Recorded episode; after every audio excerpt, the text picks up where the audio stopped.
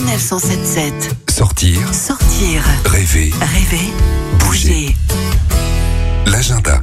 L'agenda de cette semaine est placé sous le signe de la témérité, avec une course à fond les manettes au Touquet, une nouvelle édition de Paris Face Cachée et le festival du film fantastique à Gérardmer.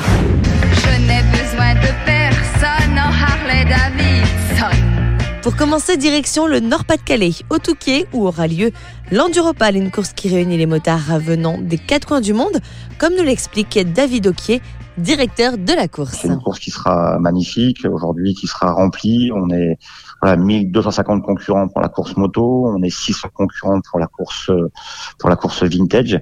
Alors la course vintage, c'est une course de moto plus ancienne. On n'a pas de moto plus récente que l'année 96 pour cette épreuve. Elle fait plein de concurrents à 600 concurrents aujourd'hui. Donc les juniors seront 200 concurrents aussi, les quads seront un petit un petit 400 et, et les espoirs seront plus ou moins 120 pilotes. Donc voilà, on a rempli euh, toutes les catégories euh, quasiment au maximum de ce qu'on pouvait accepter.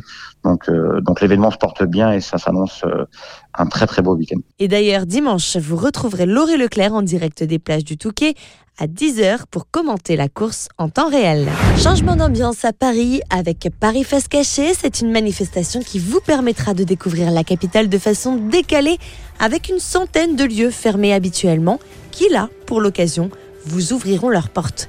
Vous réservez sur le site pour des visites surprises sur parisfacecaché.fr.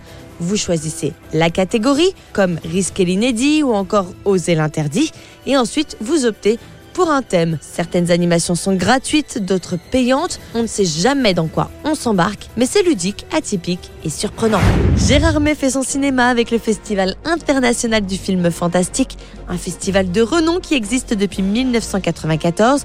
Au programme 50 films, une centaine de projections, 4 salles et plus de 35 000 spectateurs attendus dans la station vosgienne. Pour cette 37e édition, Ariel Dombal fera partie du jury, jury qui aura pour mission de décerner trois trophées, le Grand Prix, le prix du jury et le prix de la musique originale.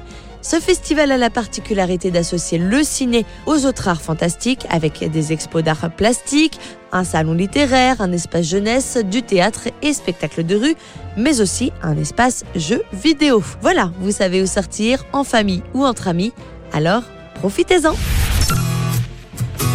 Retrouvez toutes les chroniques de Sanef 177 sur sanef177.fr.